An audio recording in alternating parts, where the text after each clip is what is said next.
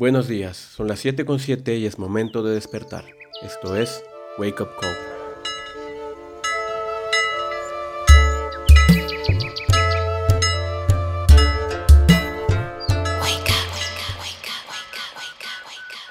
Hola mundo, yo soy Lucho Garram. Algunos de ustedes me conocen por mis videos en YouTube sobre minimalismo. Permítanme darles la bienvenida a este nuevo episodio, pero sobre todo a esta nueva temporada del podcast donde exploramos el potencial del individuo para alcanzar sus metas, automejorarse y transitar de manera feliz y ligera en este viaje llamado vida. Esta segunda temporada trae consigo algunos pequeños cambios como la portada para que vaya en línea con la identidad visual de mi canal y mis redes sociales, pero también hay un cambio en los temas que vamos a abordar porque creo realmente que cada uno de nosotros tiene dentro de sí mismo el poder transformador para cambiar su vida positivamente sin necesitar de agentes externos. En esta reinvención de mi propuesta de valor hacia ustedes, que me regalan su tiempo viendo mis videos, escuchando el podcast o dándome likes en Instagram, estuve analizando el contenido de mi canal y mientras renovaba el jardín de mi casa para que se viera bonito, aunque eso implique que no es minimalista a los ojos de mucha gente, me di cuenta de que había creado mi propio espacio de meditación. Y pensé que sería bonito tener un Buda para adornar este espacio. Así que ya sabes cómo funciona la metadata, busqué en Amazon una estatuilla de Buda y luego en Chrome me arrojaron un montón de sitios que hablaban del budismo y de la filosofía zen. Encontré un pequeño post en internet de una persona llamada Oscar del Santo y en su texto, nombrado como Cuando Buda fue mi coach, sus siete principios del éxito, dice que tradujo de algún lado los siete principios del éxito de Buda y que nos los comparte con mucho gusto.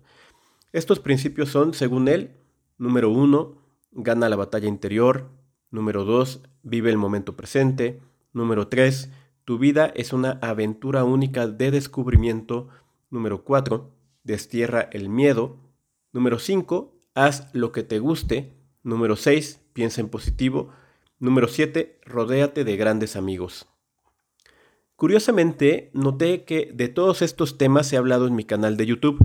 Ganar la batalla interior al hablar del consumismo y compras impulsivas, vivir en el momento presente, que es el famosísimo mindfulness, ver la vida como una aventura constante llena de descubrimiento, es decir, el diálogo interno y probar constantemente cosas nuevas. Desterrar el miedo, como en mi caso, nadar o dejar estereotipos a un lado, o probar contenido nuevo aunque no tenga millones de views. Pensar en positivo, que prácticamente se refiere a metafísica, y al famosísimo Dream Big, rodearse de grandes amigos. Bueno, tal vez ese punto no sea tan fuerte en mi canal por mi situación personal, pero bueno, queda claro el punto, ¿no? La verdad es que estos son conceptos geniales para un post de motivación personal, psicología o para venderte un curso de mentalidad de tiburón en los negocios. Pero quiero hacer la aclaración importantísima que ni el budismo ni la filosofía zen, que incluye al budismo, se tiene en mente el concepto de éxito.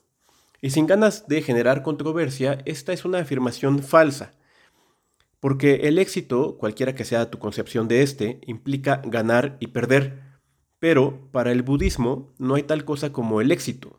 Y mucho menos hay un libro escrito por Buda y publicado por Editorial Tusquets que te diga, güey, sí, mira, Buda alcanzó el éxito con estos siete principios. Número uno.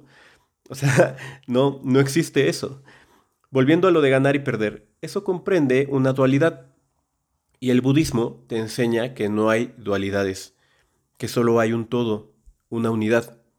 Y que esas dualidades son meras ilusiones creadas por uno mismo, que en realidad es lo que se conoce como el ego.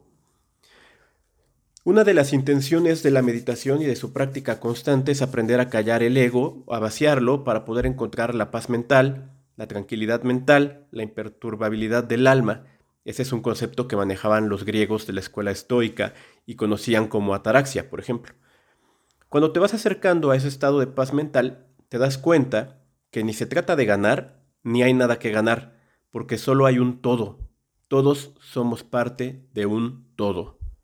Así que pues no, mi querido Shark, Buda no fue coach ni vendía webinars por 80 dólares con sus 7 principios para ser exitoso. De lo que sí habla el budismo es de cuatro principios mejor conocidos como verdades nobles, que son, número uno, que la vida es sufrimiento. En la vida hay dolor, enfermedades y al final la muerte. También hay sufrimiento mental como el miedo, la ira, la frustración, la envidia, la decepción. Esto no se debe interpretar como pesimismo, ya que Buda es consciente de que también hay felicidad. En realidad, lo que el budismo enseña es que se puede erradicar el sufrimiento y lograr la felicidad. La segunda verdad es que el sufrimiento es resultado de los deseos y de la ignorancia. Llegar al nirvana es llegar a un estado sin deseos, librarse de ese sufrimiento producido por los deseos. La condición humana nos demuestra que un deseo cumplido puede resultar en el surgimiento de un nuevo deseo. Somos avariciosos, egoístas, y un deseo cumplido puede resultar en la formación de una nueva atadura. Por otro lado, un deseo no cumplido puede resultar en la ira, en la frustración, y por ello debemos liberarnos de nuestros deseos. La tercera verdad dice que se puede superar el sufrimiento. Es posible lograr la verdadera felicidad. Tenemos que concentrarnos en conocer las causas de nuestro sufrimiento, neutralizar esa ignorancia y orientar nuestra vida a superarlo. La cuarta verdad es que se puede superar el sufrimiento si uno sigue el noble camino óctuple.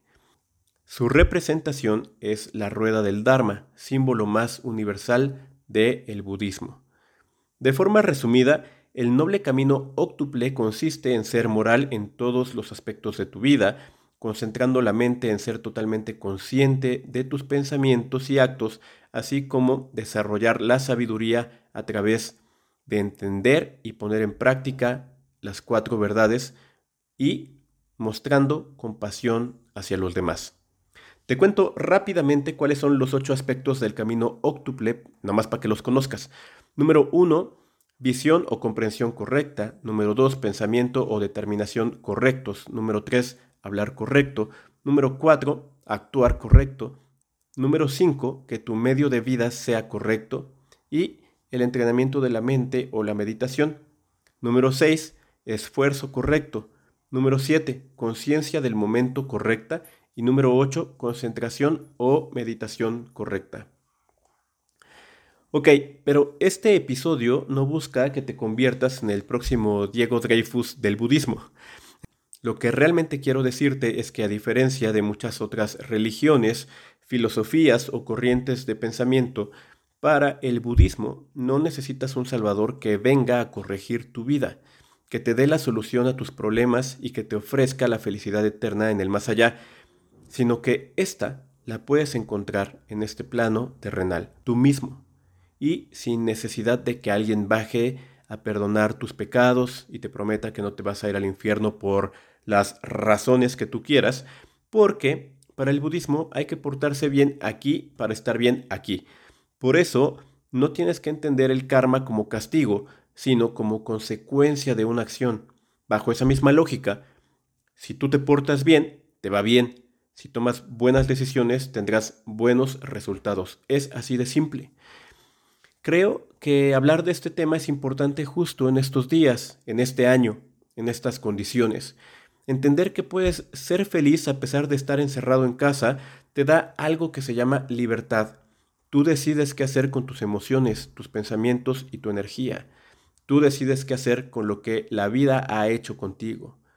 Puedes estar encerrado y ser muy feliz o ser muy miserable. Todo depende de en qué lado del espectro te quieres colocar. Tal vez a lo que quiero llegar con este episodio es la importancia de que antes de querer cambiar el mundo, primero limpies tu cuarto, como dice Jordan Peterson. Y por cuarto me refiero a tu mente, tus ideas, tu corazón, tus emociones, tus finanzas, tus hábitos, tu presencia y sobre todo tu vibra. Y luego, cuando esté listo todo eso y esté funcionando correctamente, sin querer habrás cambiado tu entorno. Este episodio termina aquí. Gracias por escucharlo. Recuerda que puedes seguirme en YouTube, Instagram y Twitter como Lucho Garram. Nos vemos la próxima vez que tenga algo nuevo de utilidad que contarte. Por favor, Cuídate, sé socialmente responsable y nos escuchamos en un nuevo episodio de Wake Up Call.